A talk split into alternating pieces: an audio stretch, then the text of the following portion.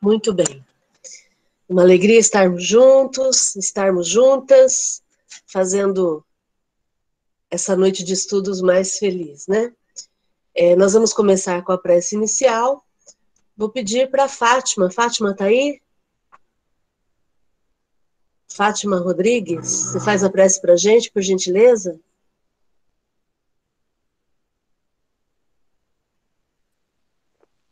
Faço sim. Amado Jesus, benfeitores espirituais, colaboradores espirituais benfazejos do GEOL, agradecidos por mais uma oportunidade de estudo. Estamos aqui de coração aberto e inteiros para mais essa alegria de podermos nos, nos aprimorarmos nesse estudo, nos melhorando a cada dia. Que estejamos aptos, de mente aberta, para recebê-los e praticá-los em nossa caminhada, nos esforçando ao máximo para seguir os passos de Jesus, sendo justos, caridosos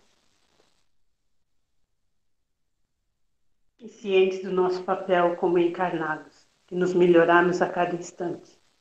Que sejamos felizes em aproveitar esse momento ao máximo e nos melhorarmos de acordo com, nosso, com, as nossas, com as nossas condições, para que quando for o momento de sairmos dessa sintonia, desta,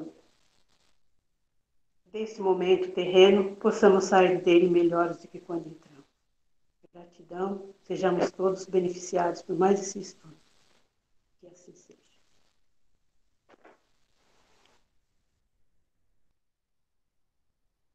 Muito bem. Nós estamos estudando o livro dos médiuns, no capítulo 26, itens 294 e seguintes hoje.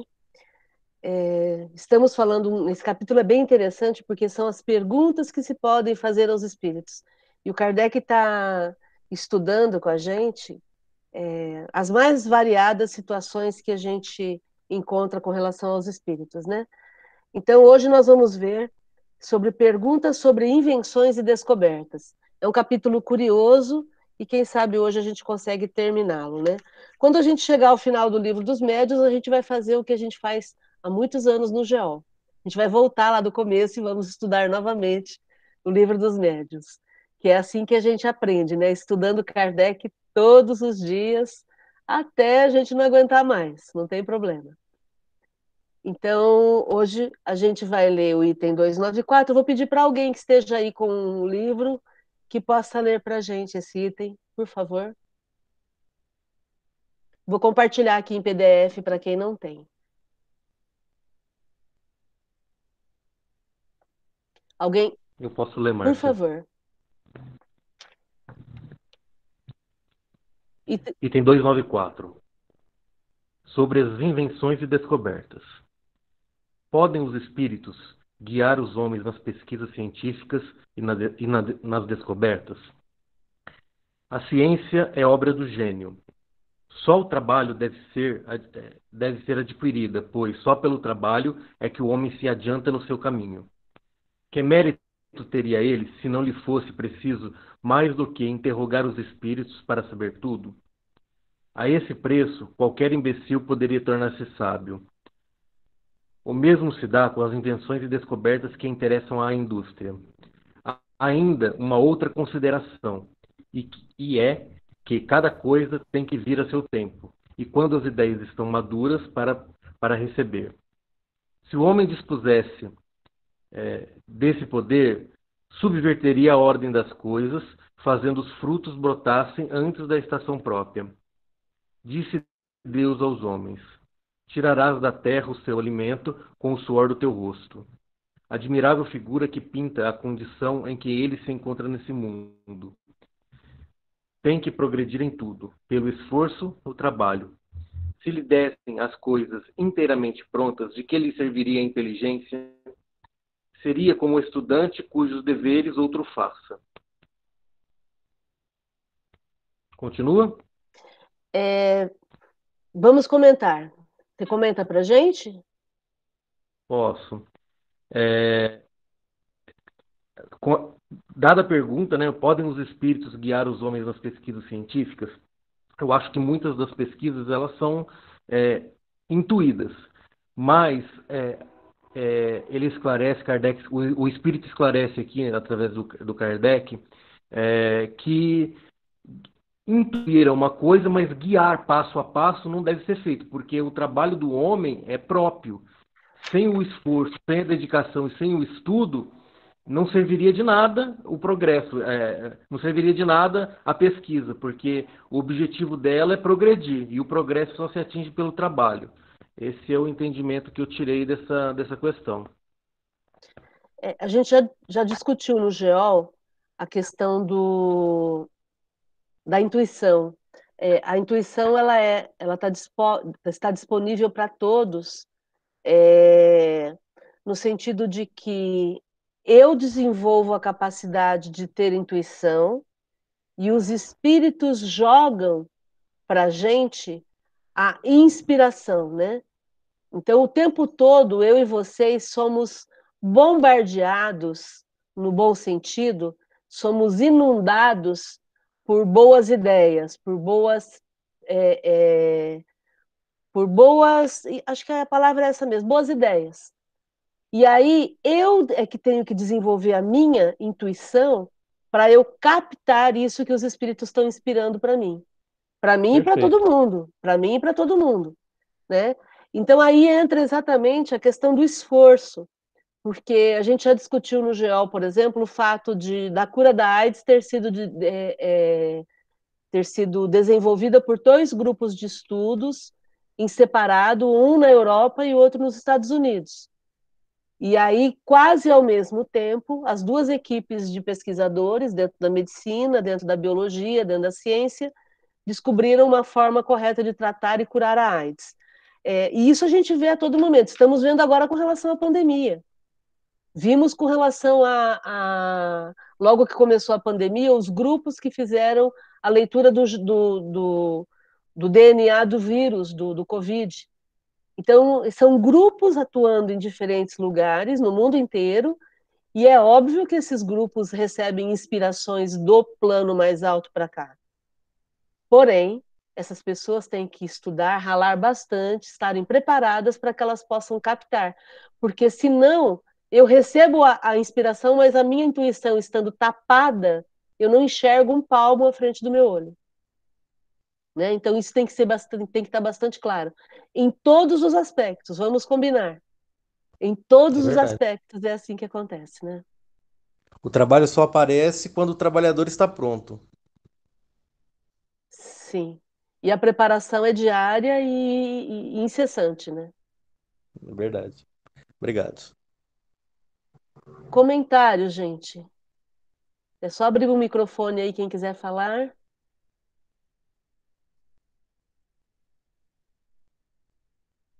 Algum comentário? Ah, eu quero comentar também com relação ao avião, né? O, o Santos Dumont, que conseguiu fazer o, o, primeiro avião, e os irmãos Wright, que conseguiram patentear primeiro. Né?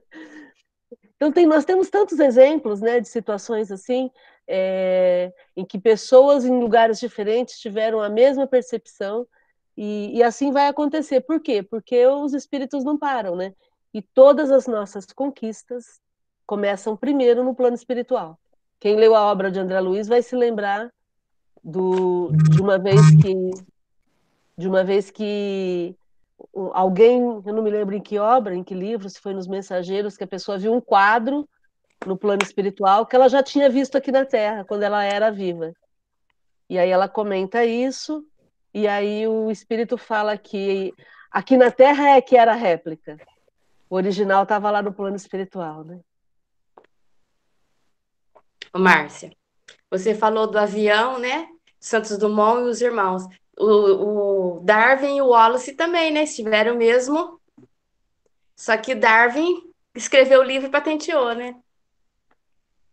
Exatamente. A, a, a teoria da evolução ela, ela teve todo um, um desenvolvimento muito mais detalhado feito por, pelo Wallace, né, Rê?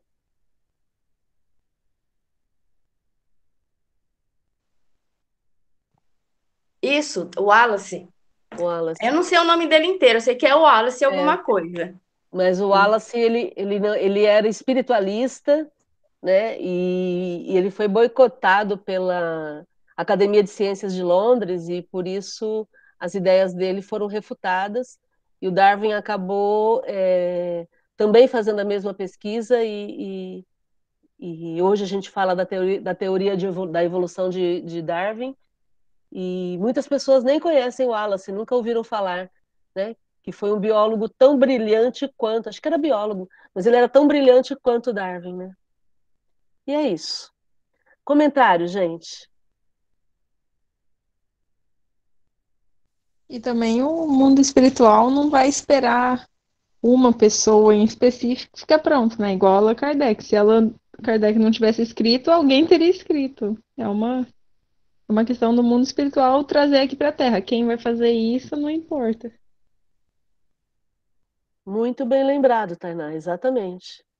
O progresso não espera ninguém estar preparado, né?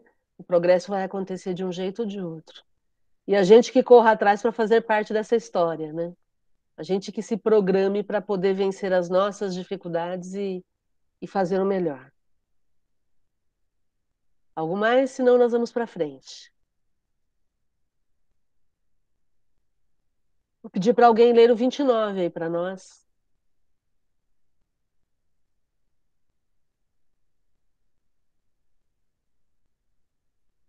Eu leio, Márcia. Vamos lá. 29. O sábio e o inventor nunca serão assistidos em suas pesquisas pelos espíritos? Ah, isso é muito diferente. Quando é chegado o tempo de uma descoberta, os espíritos encarregados de lhe dirigirem a marcha procuram um homem capaz de a levar a efeito. Ele inspiram as ideias necessárias, mas de maneira a lhe deixarem todo o mérito da obra, porquanto essas ideias preciso é que ele as elabore e ponha em execução. O mesmo se dá com todos os grandes trabalhos da inteligência humana. Os espíritos deixam cada homem a sua tarefa. Daquele que só é apto a cavar a terra, não farão depositário dos segredos de Deus. Mas sabem tirar da obscuridade aquele que seja capaz de lhe secundar os desígnios. Não deixeis, pois, que a curiosidade ou a ambição vos arrastem por um caminho que não compreende aos fins do espiritismo e que vos conduziria às mais, às mais ridículas mistificações. Bom, praticamente essa, essa resposta aqui nós já comentamos junto com a, com a de cima, né? Que quando é necessário, as inspirações dos espíritos vão dar, principalmente quando tem algum, algum, algum algo a ser desenvolvido, eles vão inspirar sim. Aí se tem aquele que, que é apto a pegar a, a inspiração e vai, como foi o caso do Wallace e o Darwin, é, Santos Dumont e os irmãos lá do, do avião. Então, isso sim, eles vão auxiliar, mas não vão fazer, eles vão inspirar. Nota: o conhecimento mais aprofundado do Espiritismo acalmou a febre das descobertas que, no princípio, toda a gente imaginava poder fazer por meio dele. Houve até quem chegasse a pedir aos espíritos receitas para atingir e fazer crescer cabelo, curar os calos dos pés e etc. Conhecemos muitas pessoas que, convencidas de que assim fariam fortuna, nada conseguiram senão processos mais ou menos ridículos, o mesmo acontece quando se pretende, com a ajuda dos espíritos, penetrar os mistérios da origem das coisas. Alguns deles têm, sobre essas matérias, seus sistemas que não valem mais do que as dos homens, e aos quais é prudente não dar acolhida senão com a maior reserva. Quer dizer, se você pedir para algum espírito te ajudar numa invenção, sempre vai ter aquele brincalhão que vai querer te ajudar mesmo sem saber. Aí você vai, que ele fala aqui, você vai acabar caindo no ridículo, porque vai ser coisas que não tem nada a ver. É isso que eu é entendi. Sim, perfeito.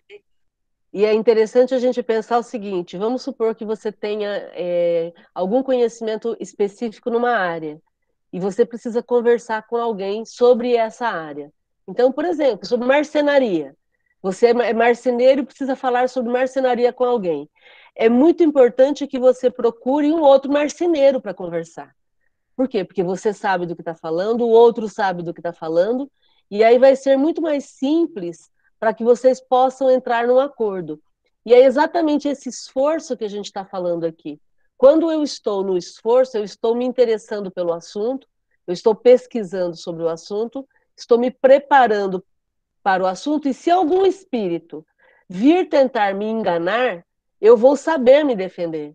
Por isso é tão importante a preparação e a, o uso da autocrítica. Não é porque um espírito me dá uma recomendação que eu vou fazer. Não é porque um espírito me diz, ah, eu tenho uma fórmula para curar a Covid. Anota aí que agora, quer dizer, só ele, né, que tem a, a fórmula, o remédio para salvar, para curar o Covid.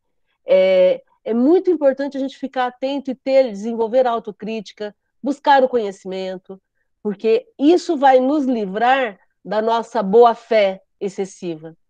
A gente precisa parar de, de, de agir de forma ingênua e entendermos que nós necessitamos ter sim opinião, necessitamos sim nos posicionar, porque à medida em que a gente se posiciona, a gente deixa de ser enganado, a gente para de ser manipulado. E, e, é muito comum também no meio espírita as pessoas pensarem que só porque vem de um espírito é uma boa informação. Não. Do mesmo jeito que nós temos na Terra pessoas mal, mal intencionadas e que pessoas que querem ludibriar, que querem passar o outro para trás, essas pessoas, quando desencarnam, continuam sendo assim. E se eu não tiver filtros, se eu não souber me defender, eu vou ser enganado. Em todos os sentidos, sabe? Cura mágica, é, é, respostas instantâneas, é, atividades que vão resolver de forma é, imediata, isso não existe. Né? A gente sabe que não funciona assim. Tudo tem seu tempo, tudo tem, tem que amadurecer, e esse amadurecimento vai ser muito mais rápido se eu e vocês estivermos atentos, porque aí a gente deixa de ser ingênuo, né? Ok? Comentários, questionamentos, discordâncias.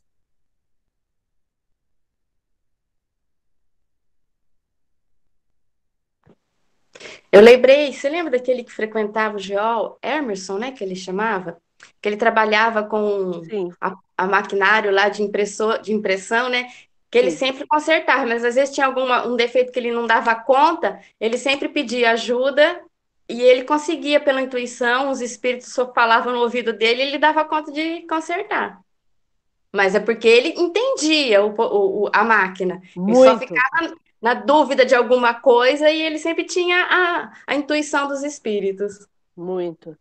E aí também entram, entramos nós, né? Todos nós podemos pedir o, o suporte, o, o concurso dos espíritos para nos orientarem. Por quê? Porque se eu tenho merecimento, se eu estou me preparando, eu posso ter uma assessoria, né? Eu acho, Márcia, que a gente, independente é, de pedir ou não, recebe essa intuição o tempo todo eu tenho é, convicção, eu tenho certeza absoluta de que no meu trabalho eu sou é, extremamente intuído em diversas ações que pratico, entendeu? Diversas decisões que eu tomo, eu tenho certeza que são intuídas, independente de eu, de eu, de eu a solicitar ou não. Sim, e aí se você tem a vigilância, se você pratica a vigilância, e se você se esforça no sentido de se informar, mesmo quando você é intuído sem pedir, você vai ter o seu juízo de valor. Porque isso é importante a gente colocar. É, o juízo de valor é a sua opinião sobre algo. É Sim. importantíssimo nós desenvolvermos o juízo de valor e, e procurarmos buscar esse amparo em termos de orientação, porque aí também. Ficou muda, Márcia porque aí a gente foge dos nossos próprios julgamentos errados. Porque Sim, eu posso até ter o conhecimento, mas tomar uma decisão equivocada, fazer uma escolha infeliz. Então, Sim. e muitas vezes eu vou ser assessorada nos meus julgamentos infelizes, nas minhas escolhas infelizes. Porque do mesmo jeito que tem o time que está te apoiando, você também, eu também, nós temos o time que está torcendo contra. Tá querendo que eu me dê mal. Entende? Então, quantas vezes eu fiz escolhas equivocadas na minha vida? Falei, ah, eu vou fazer tal coisa porque é por aí. E não era. Ah, eu estou cheia de boa intenção, eu vou fazer tal coisa porque vai dar certo. E não deu. Não deu certo. Entendi, perfeito. Né? Então, por isso o juízo de valor é sempre importante, porque no juízo de valor é a minha consciência atuando, é a minha consciência agindo. E lá no fundo, eu sei quando eu estou pisando na bola. Eu sempre falo isso na quarta-feira. Né? Ninguém precisa de um dedo acusador. Eu sei quando eu piso na bola, eu sei quando não está legal, eu sei quando eu faço uma escolha inadequada, quando eu estou indo por um caminho que não é muito bom. E é importante eu ter esse bom senso para poder assumir o controle, e mesmo que tudo indique que vai por ali, eu não vou. Não vou por quê? Porque eu confio em mim, eu sei que não vai. Pode ser bom agora, mas vai ser ruim depois. Né? O, a, gente, a gente aprendeu isso na Academia da Felicidade com Ururaí.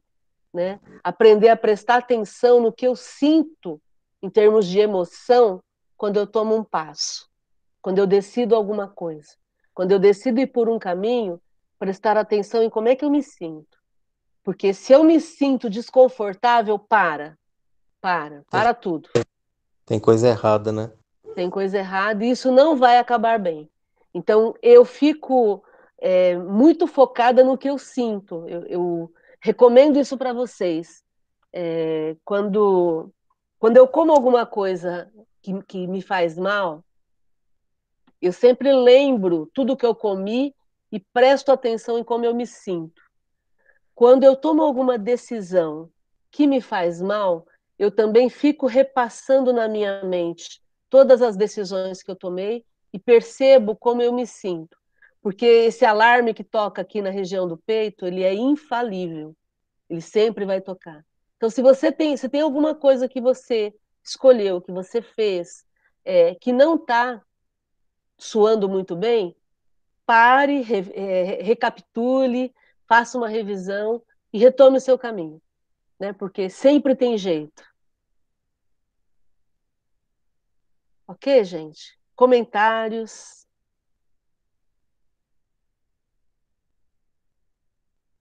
É isso que você está falando, Márcio. É aquele desenho do pica-pau que tem um anjinho do lado e um diabinho do outro, né? E, e eles ficam conversando e você não sabe para que lado vai. Cada um fica tentando te convencer de um jeito, né? Talvez sejam os espíritos bons e os espíritos maus. Aí é você que vai decidir também para que caminho você vai seguir, né? É uma decisão, no final das contas, a decisão é nossa, né? Talvez você tenha uma intuição, mas a decisão final, eu acho que é só nossa, né? Sim, Jorge. E de, jogar essa decisão para os espíritos é um erro. É uma escolha equivocada. Por quê? Porque, é, no fundo, no fundo, é a minha consciência que vai me indicar o, que é melhor, o que é pior. E se eu fico jogando para os espíritos, eu vou ser manipulada por eles, né? Exatamente isso. Tem uma frase que é conhecida, eu não me lembro certinho da frase, mas diz assim, é um, é um provérbio, né? Que diz que eu tenho dentro de mim dois lobos. Um lobo que me faz pensar que vai dar tudo certo, que eu vou conseguir, que eu vou encontrar os caminhos e tudo mais. E um outro lobo que me diz que nada vai dar certo, que está tudo perdido, que não tem jeito é, qual que vai sobreviver dentro de mim? E aí a resposta é muito simples: aquele que eu alimentar. Porque são lobos, precisam de alimento, e se eu alimentar a ideia de que vai dar tudo certo, que eu vou conseguir, que eu vou encontrar uma forma, um caminho, pronto. E quantas vezes a gente passa por isso na vida, né? Eu não sei vocês, mas quantas vezes a gente passou por situações tipo assim, não, agora não tem mais jeito, agora acabou. Agora eu cheguei no fim da, da linha. E aí a gente vai continuando e vai continuando um dia de cada vez, dando mais um passo, seguindo em frente. E aí lá na frente, dois meses depois, dois anos depois, vinte anos depois, você olha e você fala assim: puxa vida, passou. Né? E a gente está vivendo isso agora. Né? É claro que ninguém nunca viveu uma pandemia como a gente está vivendo, mas desafios para quem tem mais do que 15 anos aqui no grupo, eu acho que alguns aqui têm mais do que 15 anos. Estou olhando aqui. Todos nós já passamos por desafios intransponíveis, né? Desafios que, que, que mediram a nossa força interior. E aí, quando a gente está diante desse desafio, qual é o caminho? Respirar fundo, soltar bem devagar e dar mais um passo. E aí, um passo de cada vez, a gente vai encontrando uma solução. Sempre com a certeza de que nunca estamos sozinhos e sempre com a certeza de que nós sabemos o que é melhor para a gente. Então, essa, esse capítulo de, de perguntar para os espíritos mexe muito com o que eu acredito, sabe? Porque é aquela coisa de desenvolver em cada um de nós a nossa capacidade. Nós já temos a capacidade. O que a gente não tem ainda é o desenvolvimento da nossa capacidade, é o uso adequado da nossa capacidade. Então fica aí o convite. Algum outro comentário?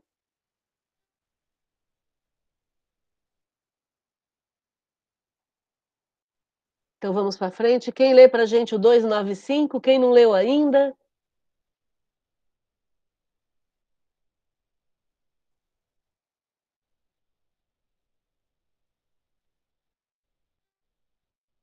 Vamos lá, pessoal? Eu posso ler. Por favor, Tainá. Calma aí que tá complicado que eu tô aqui no celular. 295. Sobre os tesouros ocultos. Podem os espíritos fazer que se descubram tesouros? Os espíritos superiores não se ocupam com essas coisas, mas os zombeteiros frequentemente indicam tesouros que não existem, ou se comprazem em apontá-los num lugar quando se acham em lugar oposto. Isso tem a sua utilidade para mostrar que a verdadeira riqueza está no trabalho. Se a providência destina tesouros ocultos a alguém, esse os achará naturalmente, de outra forma, não. Então, mais uma vez a questão da utilidade e os espíritos superiores, eles não estão ligando para o material, né? A não ser que que seja uma questão da pessoa merece e que eles sabem que vai destinar aquele recurso material para algo muito maior do que ter o, o tesouro, né? E talvez essa tal, também seja a origem de tantas lendas e nosso fascínio por mapas e achar riquezas perdidas, riquezas profundas, esse tipo de coisa. Mas, no geral, é, é igual a música, deixa acontecer naturalmente, mas trabalhe para que aconteça, não espere. Muito bom, Tainá. É, esse conceito da utilidade é muito legal, né? Porque a gente começa a perceber o verdadeiro interesse da pessoa. É, quando, ela, quando o espírito responde que tem a ver com o trabalho, é, faz todo sentido, porque a lei do menor esforço, ela é um indicador de preguiça. A gente sabe disso. Ah, eu quero tudo da, da, da quero mais da, da, com o menor esforço, né? É, isso é preguiça. O que existe é o conceito de trabalho e utilidade. Então, se eu me mantenho trabalhando, se eu me mantenho focada, produtiva, gerando prosperidade para mim e no meio em que eu estou, a gente vai lá no, no Evangelho dos, no, no Evangelho segundo o Espiritismo, no item que fala sobre a verdadeira propriedade. Isso fez toda a diferença no meu entendimento sobre verdadeira propriedade. Porque quando é que eu adquiro a verdadeira propriedade? Quando eu coloco o meu esforço, o meu trabalho. Não adianta. É, é... Eu até usei esse exemplo uma vez e uma pessoa até não, não, não ficou muito feliz com esse comentário que eu fiz mas é porque isso para mim está tão claro.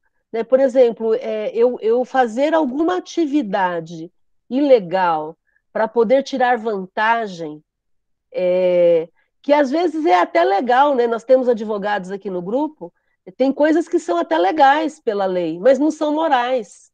Né? Então eu sempre uso esse exemplo, que imagina eu entrar num leilão, eu, eu, eu usei esse exemplo, a pessoa não gostou, mas eu entro num leilão para comprar um imóvel que foi tirado de alguém.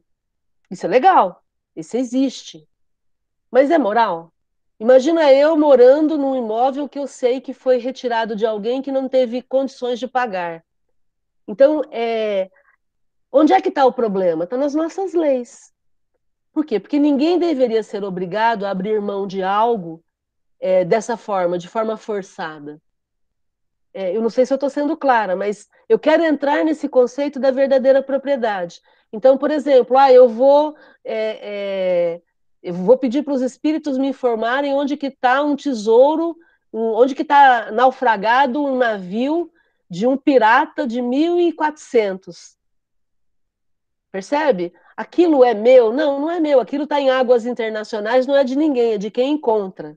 Ok, isso é uma questão, tá? Agora, eu passar a perna em outras pessoas, eu ludibriar outras pessoas, eu usar da lei é, para tirar vantagem sobre alguma coisa é, é buscar problema. Ah, mas é legal, a lei permite. Sim, a lei permite. Só que tem um monte de coisas que a lei permite que a gente sabe que é imoral. Então, é esse o conceito que a gente precisa trazer para a gente poder parar de querer tirar vantagem. Parar de querer fazer porque todo mundo faz. Porque senão a gente não progride. A gente fica brigando pelo mesmo que a gente estava brigando há 500 anos atrás. Há 500 anos atrás, quando a gente vivia na Europa, a gente brigava pelas mesmas coisas que a gente briga hoje, gente. Nós estamos num outro momento, num outro mundo, com uma doutrina maravilhosa, libertadora. Se eu não me libertar desses conceitos antigos, eu não vou progredir. Faz sentido isso? Alguém tinha aberto o microfone? Foi eu, Márcia. Você tem razão em Ah, relação. É, você tem razão em relação à lei. A gente tem um, um conjunto de regras que, muito embora sejam é, juridicamente possíveis, elas não são moralmente é, aceitas. Então, assim, por quê? Porque foram desenvolvidas por pessoas, pessoas com interesse, pessoas que vivem é, no mercado de ordem financeira, né? E que desenvolvem a, legislação segundo seus próprios, seus próprios arbítrios, né? A gente tem um congresso voltado a isso. Mas em relação, por exemplo, à propriedade é, adquirida, por exemplo, de um leilão,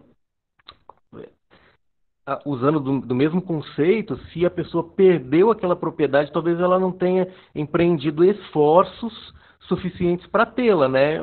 Fica uma, uma, uma é, é, é, difícil fazer essa avaliação, né? Porque se ela perdeu é realmente porque ela não, não pagou por ele, né? E a, a propriedade só se adquire com esforço. Então, é só uma consideração a respeito desse, dessa argumentação. Então, e o que a gente estava argumentando com relação a isso é que se não houvesse quem comprasse, não seria implementado enquanto venda, né? É exatamente essa questão.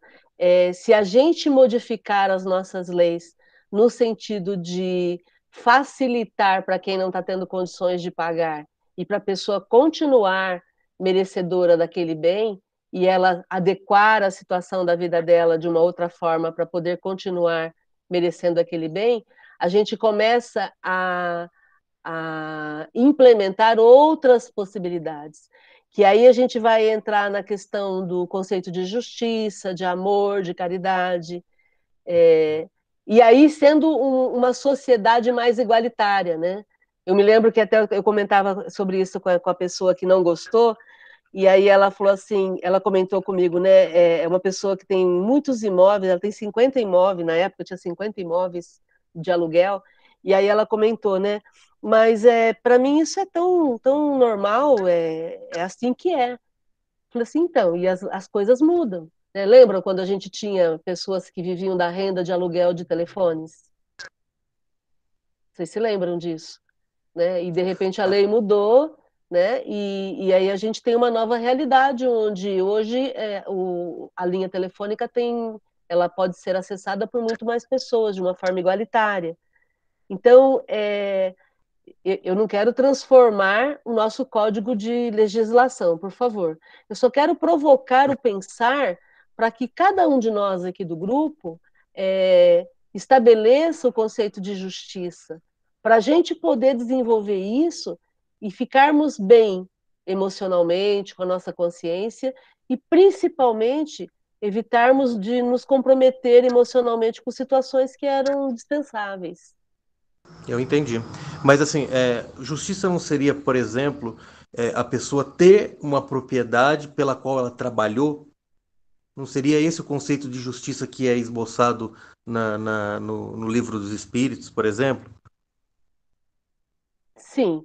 E é, no livro dos Espíritos também está colocado que quando eu entro no conceito de cobiça, é, vira algo sem fim. E aí, então, eu sempre quero mais. E o, a gente ah. começa a perder o pé com relação ao do quanto eu necessito para viver. Quanto que eu preciso ter para viver. É, porque se eu tiver um. Se a gente tem os bens na Terra de forma é, finitos, os bens materiais da Terra são finitos. É, se, se, a gente, se, se todos os, os, os, bens são finitos e eu começo a trabalhar de forma mais igualitária, o que vai acontecer é que todo mundo vai poder ter um pouco, em vez de alguns terem muito. Como acontece hoje, por exemplo, na questão financeira.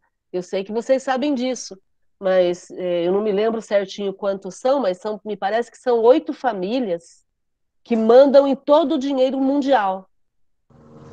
O Ururaí talvez, o Ururaí está aí, talvez ele vá se lembrar quantas famílias são. É, então são oito, oito ou doze famílias que são donas de todo o dinheiro circulante do mundo. Que Entende? coisa, né? Pois é. O, os, os Rothschild são um deles, né? A família Rothschild. Que, e aí, se a gente vai ver na história, são as famílias que desde sempre mandam em tudo, na área do aço, na área da, das, de, de todo tipo de, de construção. Então, quer dizer, se a gente quer viver num mundo mais igualitário, a gente precisa diminuir a cobiça. É, é, a cobiça no sentido de ganância, né? no sentido de querer cada vez mais, passando por cima de todo mundo. Mas Eu isso não, não progresso. Desculpa. É, eu, eu, eu posso ter ambição. Ambição é bom. Eu quero melhorar. Ninguém aqui está querendo ganhar menos em julho do que ganhou em junho. Então, ambição é bom. Mas cobiça, ganância, vai. vai... O Alexandre está aberto o microfone. Perdão, é... desculpa. Mas cobiça, ganância, vai, vai buscar uma, a minha pior parte. Porque na cobiça e na ganância, eu quero que os outros se danem. Eu quero que os outros se deem mal. O importante é eu tirar vantagem. Na cobiça, na ganância, eu passo por cima de todo mundo, passo por cima dos valores, passo por cima do meu aspecto espiritual. E quantas pessoas perdem a existência por passarem por cima da questão espiritual, por, por olharem só a questão material? Nós estamos aqui para aprender a lidar com a matéria buscando o suficiente para a gente poder viver e ser feliz e provocando a nossa volta a prosperidade, o conceito de bem-estar de todo mundo. Eu não posso dormir tranquila se tem alguém que não está dormindo tranquilo. Eu não posso ficar em paz se tem alguém sofrendo. Ah, mas eu não vou resolver o problema do mundo inteiro. Não vou. Mas eu posso resolver o problema daqueles que eu tenho acesso. Eu posso resolver o problema daqueles que eu sei que precisam da minha ajuda. Aí a gente começa a trabalhar com o conceito de igualdade, de fraternidade, de solidariedade. E aí a gente não vai ficar querendo a qualquer preço, passando por cima de tudo, para poder buscar riqueza material. Até porque caixão de defuntos não tem bolso, né? Infelizmente. Fica aí a, fica a dica. Márcia. Oi esse, esse tema aí, ele é decisivo para a gente ganhar a existência, né? Porque todos nós vamos morrer e, e exatamente no momento que nós morrermos, o que vai contar é a nossa mentalidade, o quanto que a nossa mentalidade está vinculada ao materialismo ou ao espiritualismo, né? E essa mentalidade a gente treina todo dia aqui, ela não se improvisa. Não é no momento assim, morri, bom, ah, agora então eu vou, deixa eu, deixa eu mudar minha mente, deixa eu focar nos valores espirituais. Não. Ela é ela é treinada, capacitada, desenvolvida exatamente aqui na Terra. E aí houve uma grande distorção, né? porque nós somos seres espirituais, mas boa parte desses seres estão vinculados com uma mentalidade materialista, às vezes até com rótulos religiosos, mas com mentalidade materialista. E aí vem, toda, vem todo aquele sistema que a gente sempre estuda na academia, os nove sistemas, onde o sistema econômico, político, é, religioso, etc., etc., estimula muito mais o ter, o acumular, o competir, né, do que o ser, o se desenvolver, o progredir espiritualmente. E isso não significa que não é, não é importante ter. É importante Necessitamos ter, ter com certeza. Com certeza. E que todos tenham o mínimo, né? para uma vida digna, com certeza, né? a segurança financeira. E aí tem a questão 717 de O Livro dos Espíritos, que eu sempre uso para conversar né, com algumas pessoas, e ela é muito pesada, né? ela é muito pesada. Por isso que ela é evitada. Né? Por isso que no movimento espírita, inclusive, não se fala de justiça, igual você está falando se fala de amor, né? Amar, amar, amar, só que com a décima lei natural, Kardec aprendeu com os espíritos que só existe amor quando existe justiça. E aí ele vai destrinchar esse assunto na visão de acordo com os espíritos. Lembrando que entre dezenas de espíritos que participaram é, desse conselho né, dos espíritos sábios e felizes, a gente tem Sócrates, a gente tem Platão, né, Platão que escreveu o livro A República, né, quer dizer que desde aquela época já tinha uma mentalidade é, espiritualizada. A questão do 717, eu só vou eu, vou, eu vou ler e vou encerrar. Kardec vai a fundo porque ele está, ele está discutindo sobre necessário e supérfluo.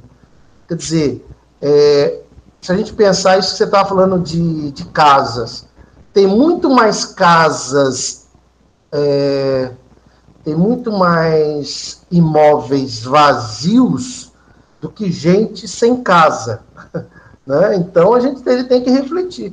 Na questão, Kardec pergunta: que se há de pensar dos que assambarcam os bens da terra para se proporcionar o supérfluo com prejuízo daqueles a quem falta o necessário. Eu costumo exagerar e brincar o seguinte: uma pessoa, uma pessoa né, por favor, apenas um exemplo, né? Para a gente aprender, que eu acho que a gente quer ganhar a existência, já que todos nós vamos morrer. Uma pessoa que está aí brindando com uma champanhe é, caríssima, né? sendo que os funcionários, vamos supor que é uma empresa que tem 150 funcionários, estou dando aqui um exemplo bom, sendo que 150 funcionários ganham ali o mínimo, passam privações, muitas vezes do necessário. E os espíritos são diretos, retos, sem, sem, sem rodeios. Olvidam, né? Olvidam, quer dizer, esquecem a lei de Deus e terão que responder pelas privações que houverem causado aos outros. Quer dizer, não justifica nada, né? Se o supérfluo de um, se a pessoa vive num supérfluo que, que provocou a, a ausência do necessário, às vezes, de alguma pessoa, ela vai responder por isso. Não, não, não tem conversa, mas, e conforme estava sendo conversado, que as leis uh, humanas né, aceitem, depois até Kardec lá para frente ele vai discutir sobre a questão das leis humanas e as leis divinas, a diferença. Só que espiritualmente vai perder existência feio, né? E ainda ele diz, nada tem de absoluto limite entre o necessário e o supérfluo. É, parará, parará, lá na frente ele diz, os que vivem à custa das privações dos, dos outros exploram em seu proveito os benefícios da civilização. Quer dizer, os que vivem à custa das privações dos outros. Então, se uma, se uma champanhe Chandon, eu estou brincando aqui, né? Mas, enfim, se uma pessoa vive aí num supérfluo, imagina uma pessoa muito exagerada, ela tem uma empresa, sendo que os seus funcionários passam privações, para o mundo é um vencedor, para o mundo, nossa, olha lá, é a tal da vida boa, né? Que não é, é a vida boa capitalista, porque Sócrates, Platão fala, discute a vida boa, mas com base em valores éticos, né? E então a pessoa vai ter que responder por isso. Então é aquilo que você estava dizendo aí, a gente tem que olhar para dentro da gente com crueldade e depressa, porque para desenvolver essa, essa mentalidade espiritualista antes de morrer. Né? É só isso, só. Obrigado. Muito bom, Duraí. E, e aí, é, voltando àquilo que a gente estava comentando com relação a isso que você está falando aí, é o fato de que a gente precisa rever as leis, né?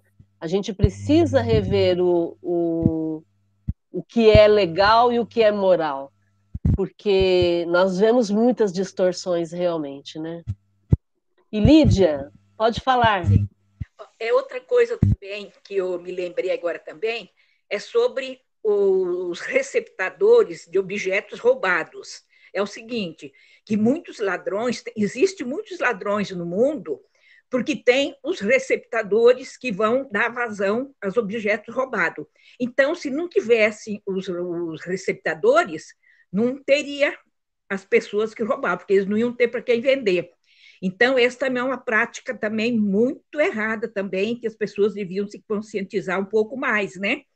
Porque nessa parte aí, enquanto tiver quem é, dissolva esses objetos roubados, vai ter ladrões, não vai acabar isso aí. Se não tivesse os receptadores mal intencionados, não teria tantos ladrões, porque eles não tinham para quem roubar, para quem vender, passar para frente, né? Essa é uma coisa que eu pego demais também. Certo? Perfeito, Elídia, perfeito.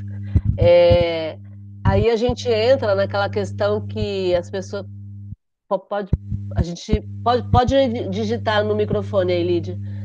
Aí a gente entra na questão do, do levar vantagem, né? Quantas pessoas querem levar vantagem? Né? E aí, aí é o aspecto moral que nós falamos, né? É, pode até ser legal algumas práticas, mas será que é moral? E mais do que isso, será que eu me sinto bem fazendo aquela prática? Será que eu me sinto em paz com a minha consciência é, fazendo aquilo? Então fica aí o convite para a gente pensar sobre essa questão, né? Gente, eu estou vendo o pessoal às vezes olhando, comentando? Querem falar alguma coisa? Querem participar? Por favor. Eu queria fazer uns comentários. É, primeiro que acho que não, esforço não pode ser uma unidade de medida se não existe equidade de oportunidades, né? Porque se você pensar, ah, o esforço para ter uma propriedade. A casa que eu tenho foram meus pais que conseguiram e aí vai, já tá no, meu nome, né? Uma parte no testamento. Eu me esforcei para ter essa casa? Não, nem um pouco. Então é muito difícil a gente falar sobre esforço para pagar algo também quando a pessoa tem zero. Então imagina uma pessoa na rua que um morador de rua que não é uma vida luxuosa, que não escolhe estar lá, tá bom? É, e aí como que começa a procurar emprego? Como que vai fazer uma entrevista se não existe o dinheiro do transporte, se não existe um lugar que oferte é, higiene, etc e tal. Enfim, mas nem vou entrar nisso, que senão falo muito. Um outro comentário que é voltando, na verdade, à pergunta, né, do que a gente leu agora do, dos espíritos, é que agora eu estou fazendo uma mochilinha por Portugal. Isso é uma das vantagens dos países que definitivamente respeitaram uma quarentena e fecharam o comércio, e não tem o Bolsonaro como presidente também, né? Uma vantagem. É, e aí eu percebi que eu meio que eu perdi a. Acho que Portugal perde a beleza quando você sabe a custo do que foi feito, né? Então, existem muitas igrejas imensas, muitos prédios imensos e, e assim, fenomenais nas estruturas, é, detalhes, tudo. Só que aí quando você vê as placas e aí você vê a época, e geralmente é depois de 1500, você pensa, quantas pessoas morreram no tráfico de escravos? Quanto, quantos índios morreram para obter o ouro? E aí perde a graça, né? Então acho que a consciência política aí tirou um pouco da, da beleza da minha mochilinha, mas é algo muito reflexivo, é algo que eu não deixo de pensar, né? Que vem aí dos, dos tesouros, que a pergunta falou sobre os, os tesouros que não são nossos, né? E aí vem essa questão, né?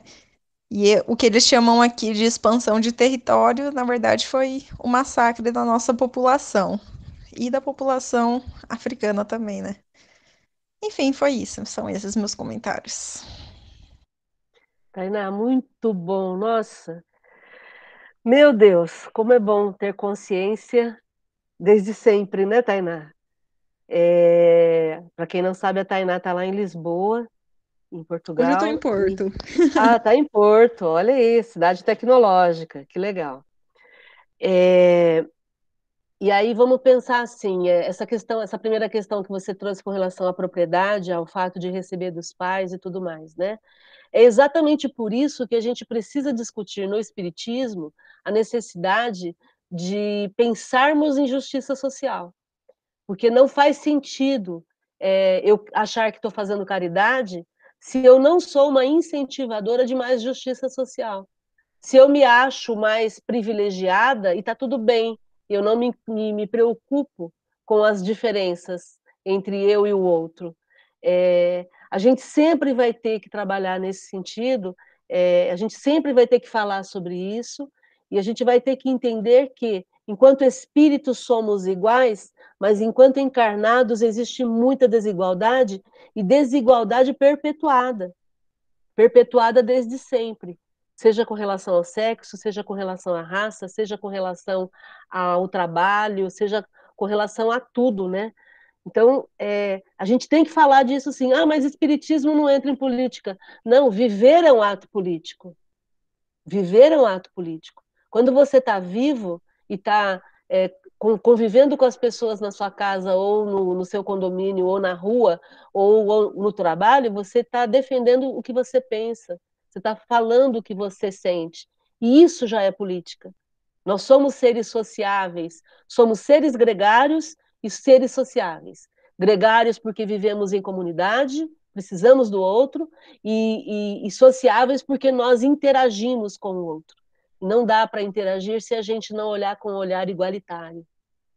Quando eu olho de cima, me achando superior, já perdi. E aí, vou entrando na segunda parte da, do teu questionamento, Tainá, quando eu olho de cima achando que eu, aquilo que está lá pode ser meu e eu vou lá e pego, pronto, perdi, né? Perdi. Né? Quem é que disse que os portugueses tinham direito, né? Que eles podiam chegar e conquistar?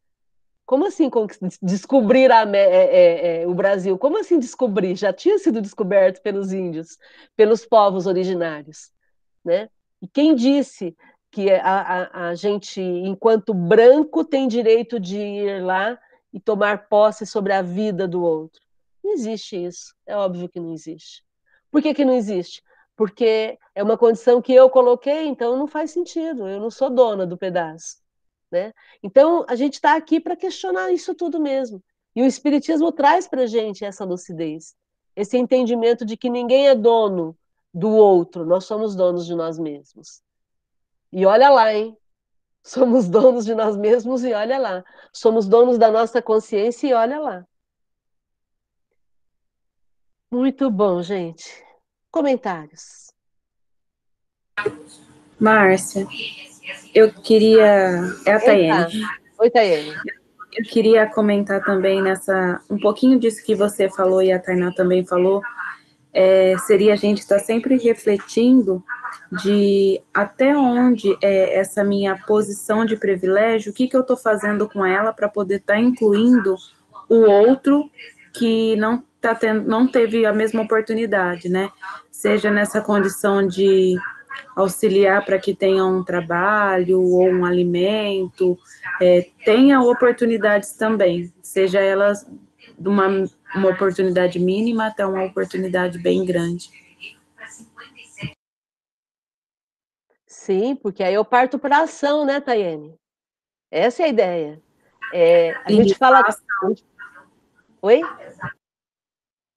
Isso, a ação, né? Sair da, daquela zona de, de conforto, né? Eu tenho esse privilégio.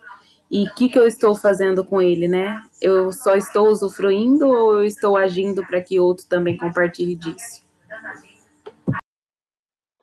Eu vou lembrar a vocês que, com relação à verdadeira caridade, nós temos no Evangelho um exemplo da, do óbolo da viúva, e, e quando aquela senhora que era viúva, que estava com a filha, e vai lá e tira do que ela tem, do que ela precisa para sobreviver, e ela dá para a caridade, é, os espíritos comentam exatamente isso, que quando eu tenho supérfluo e eu auxilio alguém, eu estou auxiliando do meu supérfluo.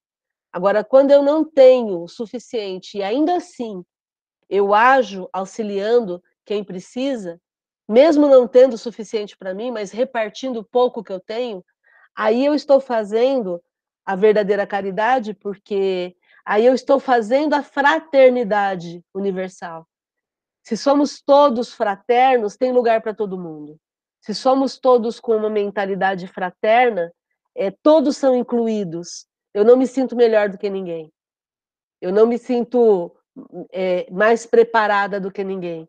É, tem espaço para todo mundo poder crescer e poder ser quem é, né? que é esse conceito de incluir. E se eu tenho uma posição de privilégio, eu vou usar essa posição de privilégio que eu tenho para poder provocar o pensar nos outros, que ainda não pensaram.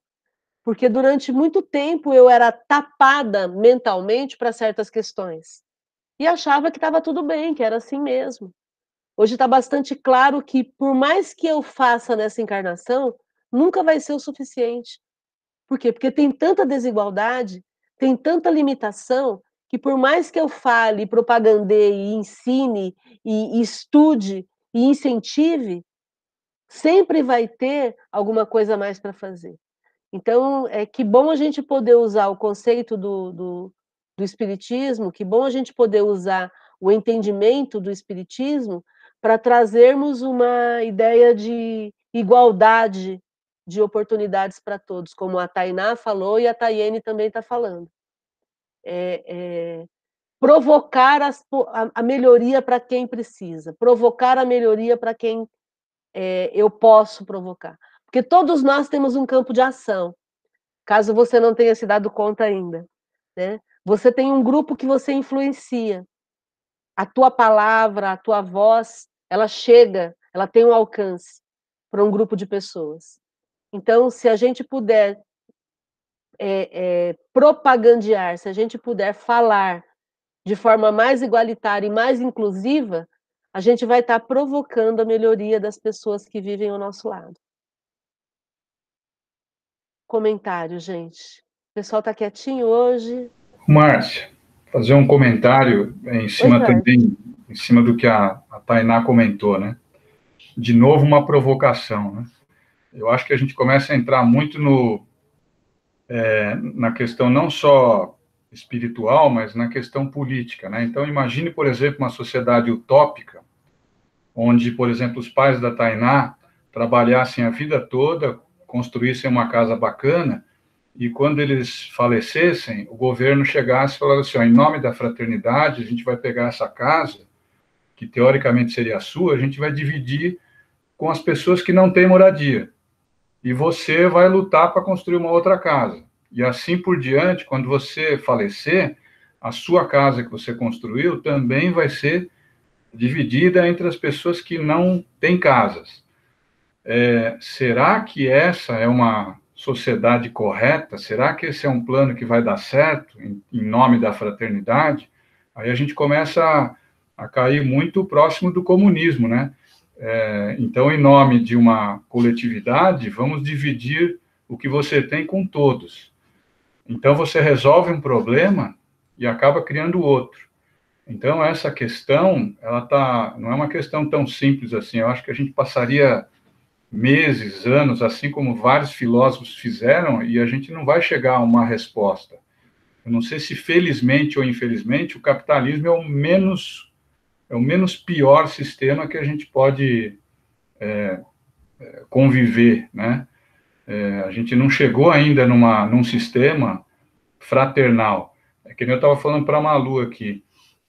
A gente vai ter que viver, eu acho que mais umas 20 gerações para poder chegar num mundo onde o dinheiro não seja a coisa mais importante, acumular riquezas não seja a coisa mais importante, pensar em deixar para os filhos não seja a coisa mais importante. Então, acho que vai demorar muito ainda para a gente se livrar desse sistema onde a gente, onde nós vivemos, né? Que é o sistema capitalista em que tudo é voltado para o acúmulo, infelizmente. É, Eu quero posso comentar que... rapidinho. Pode. Tá, desculpa. É só um detalhe aqui. Logicamente, pela sua sociedade utópica que você falou, é porque, como eu sou de exatas, a gente vê todas as situações. Se pegam a minha casa e dividem entre os sem casa, então eu seria uma sem casa, então eu teria minha casa também. Mas, enfim, é só uma questão sobre isso. E ainda não se teve uma sociedade que não fosse capitalista no mundo. Então não tem como a gente falar que foi o sistema menos pior também sobre isso. É, eu também não, não estudei sobre comunismo para falar sobre, mas posso te garantir que não é tirar de alguém, é, é todos trabalham. A gente, quando a gente é o dono dos meios de produção, significam que todos trabalharam por aquilo que tenham. E é garantir igualdade do mínimo para sobreviver. E não significa que todo mundo vai ser igual, mas também não quero falar muito sobre, porque eu não estudei sobre o assunto. Não, Tainá, também concordo com você. Eu só fiz esse comentário baseado naquilo que já existiu. União Soviética, Cuba, Venezuela, são exemplos que a gente teve. O Stalin, em nome do comunismo, matou quase 60 milhões de pessoas. O Mao na China, a gente acha que ele foi um herói, porque tem o rosto dele lá, né? É, na China, enfim. Mas quem leu a biografia do Mao e todos os pensamentos dele, o resultado é, pra, foi catastrófico. Para ele chegar onde a China está hoje, é 70, 80 milhões de pessoas morrendo de fome ali. Né? Então, é, o espírito do mal, o espírito do Stalin, esses caras, eu não sei onde é que eles estão agora lá em cima, mas eles não devem estar num lugar muito bom, mesmo com todas as boas intenções que eles tinham em relação à população deles, né? Em dividir tudo de forma igualitária. É, eu, fi, eu, fiz esse comentário baseado no que a gente já viu aí. Que nem eu falei, eu acho que o capitalismo não é o melhor. O problema é que eu não consigo ver algo diferente né, do que a gente está vivendo aqui. É, eu só quero comentar uma questão, que é o fato de que... Ah, tá, Aurorei. Já, já. Você fecha o microfone aí, senão vai dar microfonia. É, eu só quero comentar que é, o capitalismo da forma como a gente conhece hoje, é isso que a gente estava discutindo aqui com relação à acumulação cada vez mais, né? A acumulação, é, o capitalismo da forma como a gente conhece, com esse acúmulo sem fim, não deu certo.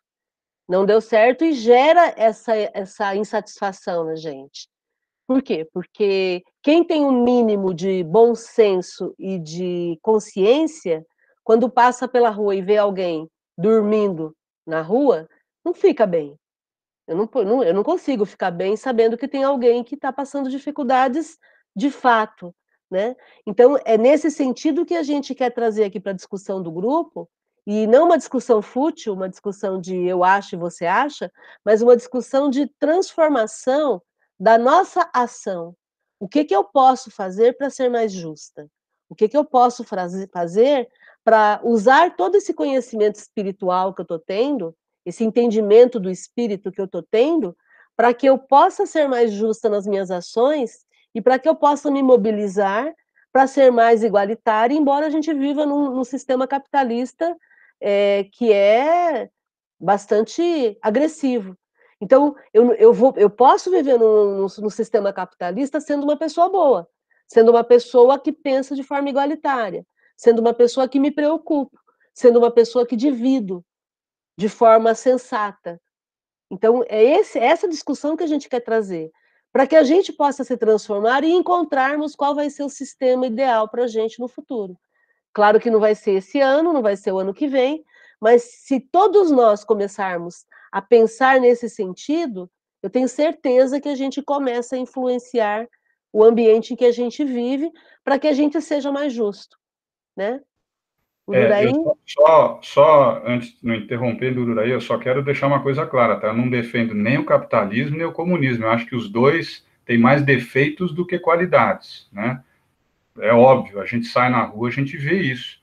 Né? Hoje eu fui na Murchid Once ali, eu parei no semáforo, eu vi um cara que mora dentro de um córrego ali, né? Então a gente fica parado no semáforo olhando aquele cara como se fosse a coisa mais normal do mundo. Ele está morando dentro de um córrego. E aí você fala, o sistema capitalista funcionou? É óbvio que não. Se aquele cara está morando ali é porque tem alguma coisa muito errada com a gente, né? com o sistema que a gente está vivendo. É, por isso que eu não defendo nenhum nem outro, tá? Nossa, que maravilha, hein? Só o GEOL que tem esse tipo de debate, eu estou aqui empolgado. É, Jorge, exatamente isso, né? A Tainá, olha que maravilha. É, então, rapidinho, vamos lá. A questão da mentalidade. Veja a mentalidade que a Tainá já tem. A, a, ela, não, ela, ela, é, ela não tem mentalidade de acúmulo de propriedade, né? Isso aí já não faz parte mais, eu sei que muitos aqui também têm isso, não faz parte mais da mentalidade dela, ficaria muito mal com isso, né? Então, o primeiro propósito que a gente deve ter é mudar a nossa mentalidade de materialismo para espiritualismo e buscar a justiça social. Por quê? Buscar essa mentalidade, é buscar a mudança, primeiro mudando essa mentalidade se indignando. Isso aí que o Jorge falou, quer dizer, eu não posso, eu não posso olhar para uma pessoa que está morando ali no córrego e achar que isso é normal. Né? Então aí, aí a gente já começa a fazer a nossa transformação pessoal, mudando essa mentalidade. Num segundo ponto, o que é melhor? É o capitalismo? É o comunismo? É o que o Jorge falou, o capitalismo faliu. E o comunismo muitas vezes virou uma ditadura. Agora, o que será que tem? Será que existe um, um, um entre aspas, um socialismo possível? Se a gente for lá nos países nórdicos, eles chamam de socialismo nórdico. Né? É, é socialismo nórdico, entre aspas. Por quê? Porque na Dinamarca, exemplo, vamos pegar a Dinamarca, tem tudo para todos Lá não tem nem miserável, nem bilionário. Quer dizer, existe uma classe média, um, uns têm um pouquinho mais do que outros, mas eles têm uma consciência coletiva. Eu acho que é isso que falta a gente criar, não é nem rotular de um jeito ou rotular de outro. E olha, eu vou pôr um áudio aqui de 30 segundos do ministro da Economia do Paulo Guedes. Esse áudio está rolando aí na internet.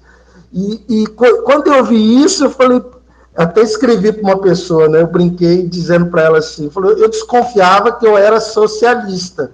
Eu brinquei, né? Mas agora eu tenho certeza que sou o Paulo Guedes confirmou isso. Veja, a fala que eu vou pôr aqui é do Paulo Guedes, o atual ministro neoliberal formado na Universidade de Chicago, onde lá se formam os maiores ditadores do capitalismo no mundo. Né? A ditadura capitalista vem lá de Chicago, onde Paulo Guedes se formou. Como está no Instagram, é, às vezes a fala vai começar. Ah, peraí, deixa eu ver se. Bom. Leva cinco minutos. Porque ter um bom coração, querer ajudar os outros, isso está nas grandes religiões. Vocês estão ouvindo? Isso está na solidariedade, na fraternidade. Olha o que ele diz. Você se torna um liberal ao longo de muitas décadas. Fazer um socialista leva cinco minutos, porque ter um bom coração, querer ajudar os outros, isso está nas grandes religiões, isso está na solidariedade, na fraternidade. Nós nascemos assim. Você se torna um liberal ao longo de muitas décadas. Fazer um socialista leva cinco minutos. Porque ter um bom coração, querer ajudar os outros, isso está nas grandes religiões, isso está na solidariedade, na fraternidade. Nós nascemos assim. Vocês ouviram? Gente, quem falou isso foi o nosso ministro da Economia. Então, para encerrar, é, recomendo o livro Socialismo e Espiritismo, do Leon Denis. É uma reflexão sobre isso. É, o que a gente deve mudar é a nossa mentalidade, né? porque a Tainá vai responder pela mentalidade dela, o Jorge pela mentalidade dele, eu pela minha mentalidade. Só essa reflexão que a gente provocou aqui, que a Márcia provocou, né? É, a gente já começa a repensar. E ao repensar, é, a gente vai mudando algumas coisas da lei, buscando cada vez mais a justiça é, a justiça humana é, ficar cada vez mais próximo da justiça espiritual. O que é que é certo, o que é que é errado, Jorge? Vamos, vamos buscando juntos. A gente só não pode fechar a mente. Vamos buscando juntos, igual a, nós estamos fazendo aqui. Que, aliás, eu queria. Bom, então é isso. Muito bom, Ruraí. E é legal a gente trazer isso para o debate, porque aí a gente vai entrar na questão do que é legal e do que é moral. Tem muita coisa que é legal, mas não é moral. E aí a gente vai prestar sempre atenção em como é que a gente se sente com relação àquilo que a gente está vivenciando, né? Márcia, só faltou um ponto. É, eu não tenho fortuna, não sei o que seria fortuna, mas não leia a se você tem fortuna, não leia a mensagem do Evangelho segundo o Espiritismo, emprego da fortuna. Porque você vai perder o sono e aí você vai entrar numa crise existencial. Essa mensagem está no Evangelho segundo o Espiritismo. Ela é, o título dela é Emprego da Fortuna. Eu não sei se essa palavra hoje poderia ser atualizada assim, milionário, né? Talvez, né? Uma pessoa milionária. Então, tudo é para a gente refletir e começar a desenvolver uma mentalidade. Por quê, gente? Porque a gente quer ganhar a existência, nós vamos morrer daqui a pouco, e aí a minha opinião não vai contar nada, a opinião da Márcia não conta nada, do Fernando, da Tainá, do Jorge. O que vai contar é a verdade, né? a lei divina, etc, etc. Pronto. Márcia, posso mostrar um negócio aqui rapidinho? Claro, Fernando, pode falar. Dá para ver, ver esse livro aqui, né? Filosofia Social Espírita. É, Ney Lobo. Se alguém já teve a oportunidade de ler, eu recomendo, porque vai tirar esse monte de dúvida que às vezes fica na cabeça da gente com relação a isso que nós estamos discutindo aqui. É um livro, não é, para mim não foi fácil de lê-lo, porque ele é bem complexo, mas dá para gente entender a essência do que, que é o espiritismo a filosofia espírita e como que ela funciona dentro de uma sociedade mais igual, né? Então muda totalmente a, a vertente nossa. Muito bom. Gente, que estudo, hein? E a gente achou que a gente ia só perguntar se pode perguntar para os espíritos ou não. Mas foi uma, uma noite de muita discussão e, e é muito legal quando a gente usa todo o conhecimento espírita é, levando também para o lado filosófico, para que a gente possa ganhar essa existência, fazendo escolhas mais felizes, é, trabalhando e lutando para que todos possam ter as mesmas possibilidades, um dia de cada vez. Estou muito orgulhosa desse grupo, muito feliz por vocês, viu? Márcia. Oi, Fábio. Boa noite, tudo bem? Eu não acompanhei muito, estão me ouvindo? Pode falar, sim, estamos ouvindo. Eu não acompanhei muito, mas peguei o final. Mas eu estou entrando aqui, eu já sei que está prestes a terminar, e eu não, não quero falar de capitalismo, de socialismo, de comunismo. Eu quero só aproveitar essa oportunidade para te parabenizar e desejar a você muita saúde, muita luz, muita paz e dizer para você que eu sou muito grato por tudo que eu aprendi aí com você, com o pessoal do GEOL, e eu não poderia deixar, você vê, eu não tenho entrado muito, mas hoje, como um dia especial, não poderia deixar de entrar e dizer essas pequenas palavras. Talvez um pouco, não, não sei se seria a hora errada ou não, mas para mim é a hora que eu achei oportuna para poder dizer isso. Poderia dizer no seu particular, mas faço questão de dizer, na presença de todos, meus parabéns, muita saúde, muita felicidade e gratidão por tudo. Gratidão, Fábio. Gratidão, campeão. Vamos juntos, cada vez mais felizes, fazendo a nossa existência valer aqui, né? Gratidão, viu, pelo carinho, pelo respeito, pela confiança. É, eu posso fazer um comentário? Claro, Maria de Fátima. É assim, que nem tá, tô vendo essas discussões todas, né? E que nem o Ururei falou do, do emprego da fortuna, né? É, eu não tenho fortuna, mas acredito que você não precisa ter uma fortuna, uma herança, para que você possa fazer alguma coisa. Isso você, a gente, possa, que a gente possa fazer alguma coisa hoje. Então, não precisa esperar ter fortuna. Eu, dentro do, do pouco, mas para mim muito que eu tenho, né? Eu tenho condições de ter uma faxineira. Um exemplo bobo tenho condições de ter uma faxineira. Nesse, nessa pandemia que a gente está de isolamento tal, eu cortei a faxineira. Só que eu não estou falando isso para me engrandecer, não é nada disso. É, é, um, é um, o que a gente pode fazer hoje, né? dentro do que eu tenho. Né? De tudo esse, todos esses comentários de, de ter, de desigualdade. O que, que eu. Ela não está vindo, mas eu estou é, pagando como se ela tivesse vindo. Uma outra que aí você critica aquele que não faz. Não, não é o outro, é você. Então, eu, o que, que eu posso fazer dentro do pouco, porém muito, em relação a, a, tanta desigualdade, eu posso fazer hoje. Então, você não precisa ter uma gente, não precisa ter uma grande fortuna. Dentro das pequeninas coisas, podemos fazer grandes coisas.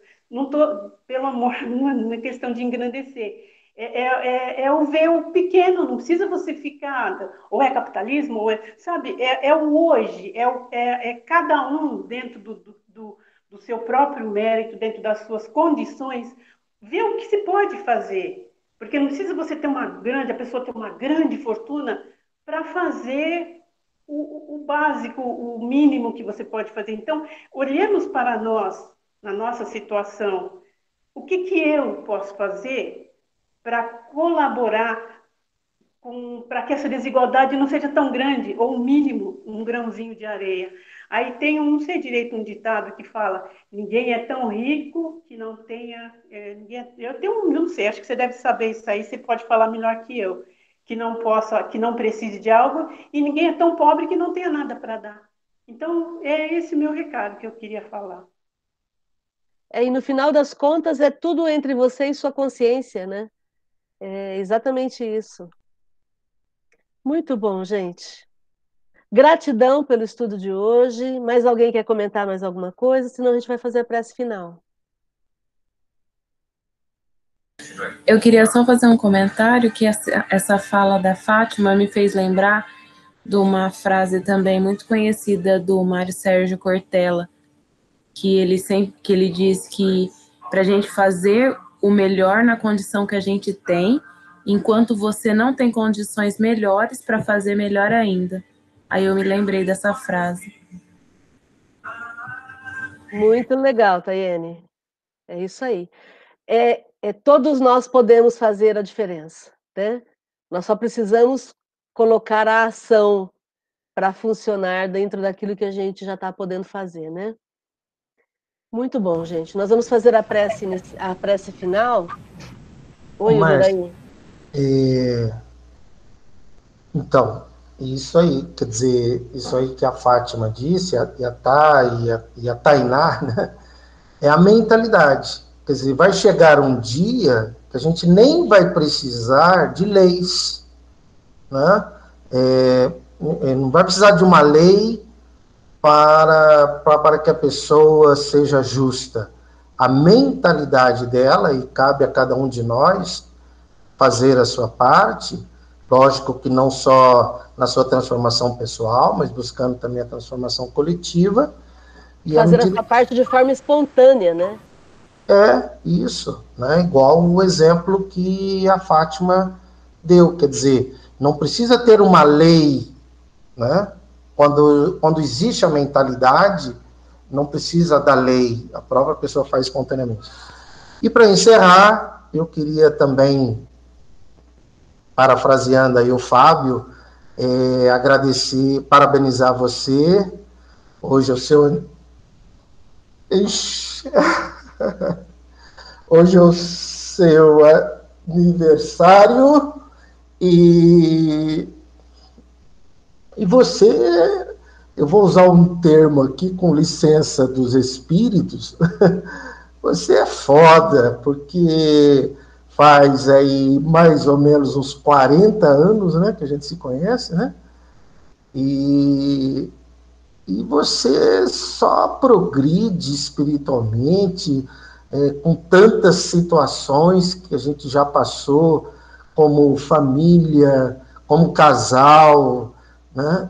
Primeiro como namorados, depois como casal, depois como filhos, e com 22 anos, e você com 19 anos, a gente fundou o GEOL, porque fomos expulsos de um centro espírita. Nós fomos expulsos de um centro espírita aqui em Rio Preto, cujo dirigente existe até hoje. Estou falando isso na boa, porque graças, que ótimo que ele nos expulsou, né? Porque a gente resolveu fazer, a gente questionava, de repente tinha 150 pessoas na mocidade, isso incomodou muito o ego desse irmão dirigente, e ele acabou expulsando eu, você e mais um, mais um né? É, por, na ata do centro, né? E aí a gente começou uma trajetória, né? Uma trajetória. E mal sabíamos nós, porque na época a gente ficou se perguntando, imagina eu com 22, não, aliás, a gente foi expulso um ano antes de fundar, né? dois anos, não me lembro, um a dois anos. Eu com 20 anos, você com 17 anos. Né?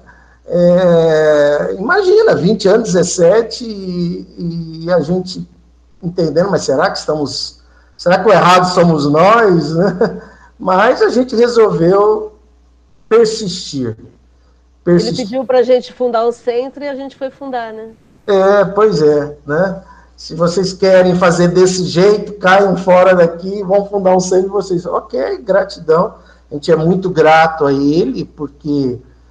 Bom, enfim. E aí surgiu o GEOL, né? Fundamos dia 19 de julho de 82, quer dizer, daqui a pouco o GEOL vai estar comemorando 38 anos. Nesses 38 anos, muita coisa já aconteceu no GEOL né? muita coisa, porque as pessoas são pessoas e, e muita coisa de pessoas que às vezes fizeram coisas que não deveriam ter, ter terem realizado, e você persistiu e, e a gente foi junto, acompanhando muitas lágrimas e muitas alegrias, né? Muitas alegrias.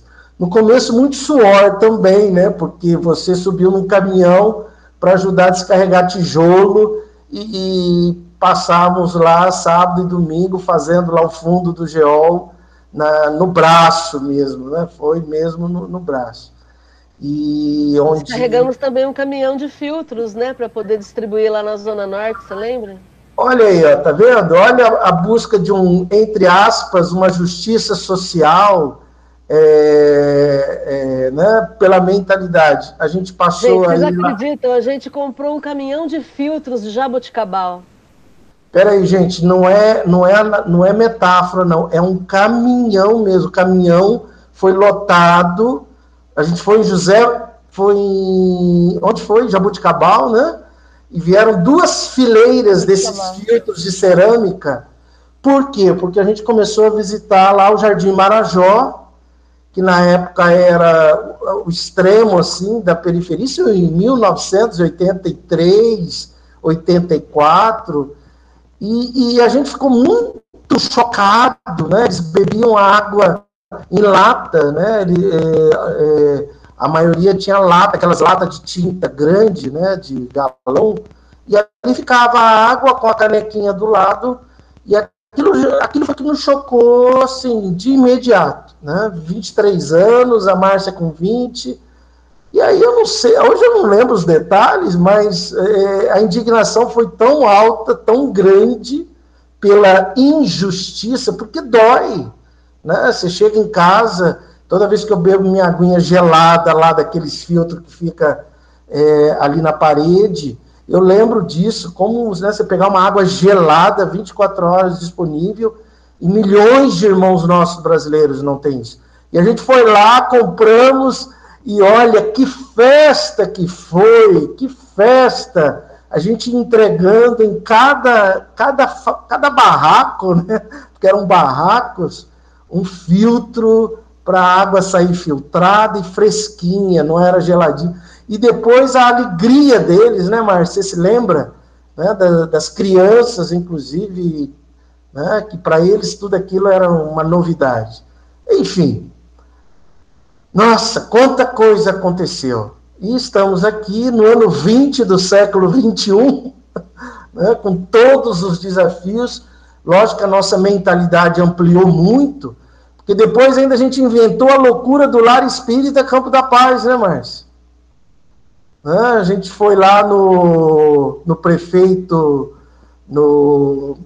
Como é que era mesmo o nome dele? Esqueci. Manuel Antunes. Manuel Antunes, isso em 1984, 85, por aí. E a gente fazia o trabalho no Marajó, que era lá no final, e falou: nós queremos um terreno e ele falou: um terreno é um terreno, porque nós vamos fazer isso, isso, isso, isso, isso. É louco, loucos, né? o sonho. Aí ele falou: tem uma área no Jardim Planalto de 7.500 metros quadrados. Olha isso, gente. Construímos. A Vera Van Santa aí ou não? Não, né? Não tem ninguém, sobrou a filha, né? Sobrou a Tainá. porque na época os pais da Tainá, o avô da Tainá, é, a gente nos auxiliou nesse sentido. Construímos o Lar Espírita Campo da Paz, 300 metros de construção, só que chegou uma hora que as pessoas que nos auxiliavam foram, foram desistindo e aí a gente não, deu, não tinha mais como continuar. Resultado, hoje lá no Jardim Planalto funciona o projeto Caritas, projeto, né, Projeto, projeto Cidadão. Projeto Cidadão, né? E, ao lado, ao lado do tem Cidade Norte. E que hoje eles, a prefeitura utiliza o prédio e serve a comunidade ali de acordo com todo o projeto que a gente tem, que a gente construiu na época. Mas com o Lar Espírita Campo da Paz, o que a gente aprendeu é desenvolver, a, nós ampliamos a mentalidade de justiça social. Sim, por favor, nós necessitamos distribuir a marmita, né, conforme diz aquela aquela primeira dama aí do governador que diz que a gente tem que parar de distribuir marmita. Sim, nós necessitamos dar a comida e, ao mesmo tempo, fazer o possível para mudar as leis, porque pobreza é uma construção. Hoje eu tenho plena consciência disso. Pobreza é uma construção da sociedade. Nós temos total condição de revertermos isso. Mas é o seu aniversário. Gratidão, Márcia, gratidão. Você nunca desistiu, você sempre persistiu Está aí o GEOL, milhares, ou centenas ou milhares de pessoas foram influenciadas pelo GEOL e serão ainda muito influenciadas pelo GEOL. O GEOL hoje é considerado assim, é, meio fora da curva, né? É, alguns centros, inclusive, nem gostam quando a gente vai fazer palestra, quando se tinha palestra, né? Porque a gente, é isso aqui que a gente questionava, a gente falava de Jesus, a gente, quando a gente já falava, olha, Jesus amou porque foi justo. Quando entrava no tema da justiça, gerava desconforto e não convidava mais a gente para fazer a palestra, né? Márcia, gratidão. É, o Fábio foi muito feliz ali em lembrar. Eu tenho certeza que todos agora gostariam de te abraçar e agradecer por tudo. Sinta-se amada por todos nós e valeu a pena. Todas as gotas de suor e todas as lágrimas, mas muitas gargalhadas, né? Rimos muito e vamos rir muito ainda, com certeza. Gratidão. E que seja o início da fase mais feliz de sua vida. Gratidão. Gratidão. Parabéns. Muito bom, gente. Gratidão pelas palavras do Uraí. Vamos em frente, um dia de cada vez. Tomara que venham mais trinta e tantos anos e mais 40 anos e vamos em frente, fazendo a nossa parte, né? Sou muito grata pela oportunidade da gente estar juntos e nesse propósito. Né? E o tema de hoje me inspira, é exatamente isso. Essa inquietude que a gente tem que ter para que a gente possa fazer a diferença onde a gente estiver. Ok? Vamos fazer a prece então. E hoje eu vou pedir para eu fazer a prece. Quero que a gente se imagine lá no Geol, no Jardim do Geol, envolvidos pela atmosfera do centro, o ambiente onde sempre a gente procurou incluir as pessoas. Então, quero pedir a todos que se sintam né, naquele ambiente, naquele lugar, envolvido pela, pelos espíritos amigos que nos orientam, que nos incentivam todos os dias, que a gente possa, então, com essa sensação, com essa vibração no nosso peito, que a gente possa agradecer. Gratidão, Jesus, pela oportunidade de estarmos juntos. Gratidão, Jesus, por acreditar no nosso potencial, por, por acreditar que nós podemos fazer melhor, que nós podemos fazer a diferença onde estivermos, independente das nossas condições pessoais, condições financeiras, condições intelectuais, condições espirituais, Todos nós somos importantes. Todos nós contamos. Todos nós podemos, sim, incentivar um pouco mais, provocar a mudança, melhorar um pouco mais e fazermos a diferença do jeito que dermos conta. Por isso, Jesus, te agradecemos imensamente pela possibilidade de termos a lucidez do estudo que nos amplia a visão e nos favorece. Nos favorece para que possamos fazer escolhas mais acertadas, principalmente preocupados com o bem-estar de todos. Que possamos, com a nossa vida, com a nossa existência, nos dedicarmos a sermos mais justos, a sermos mais presentes, a sermos mais conscientes. Que a nossa vida seja uma homenagem a Ti, Jesus que nunca poupou esforços para tornar as nossas vidas melhores. O Senhor sempre se preocupou com todos. O Senhor sempre incluiu a todos. Que nós possamos nos espelhar no teu exemplo. Gratidão, Jesus. Gratidão, Geol. Gratidão, amigos. Que possamos ter uma noite maravilhosa. Fiquem bem, se cuidem. Gratidão, viu? Ai, gratidão, Márcia. E parabéns. Felicidades, Márcia. Parabéns, Márcia. Felicidades. Parabéns, Márcia. Obrigada. Parabéns, Márcia. Boa noite. Boa noite. Parabéns, Márcia. você tem feito. Obrigada, gente. Parabéns, Márcia.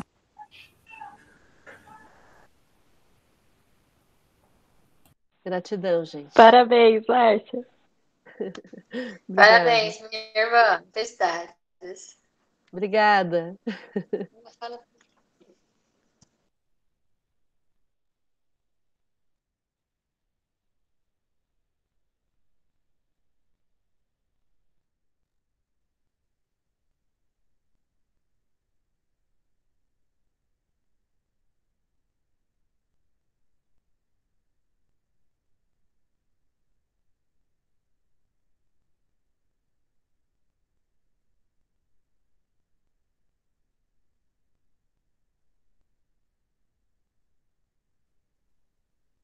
Obrigada, gente.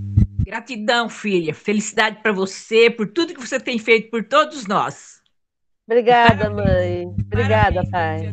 Você Um beijo para você, feliz. filha. que? Seja feliz. Tchau. Obrigada. Boa noite. Beijo. Boa noite, Márcia. Felicidade mais uma vez. Boa noite. Obrigada. Tchau, tchau. Tchau.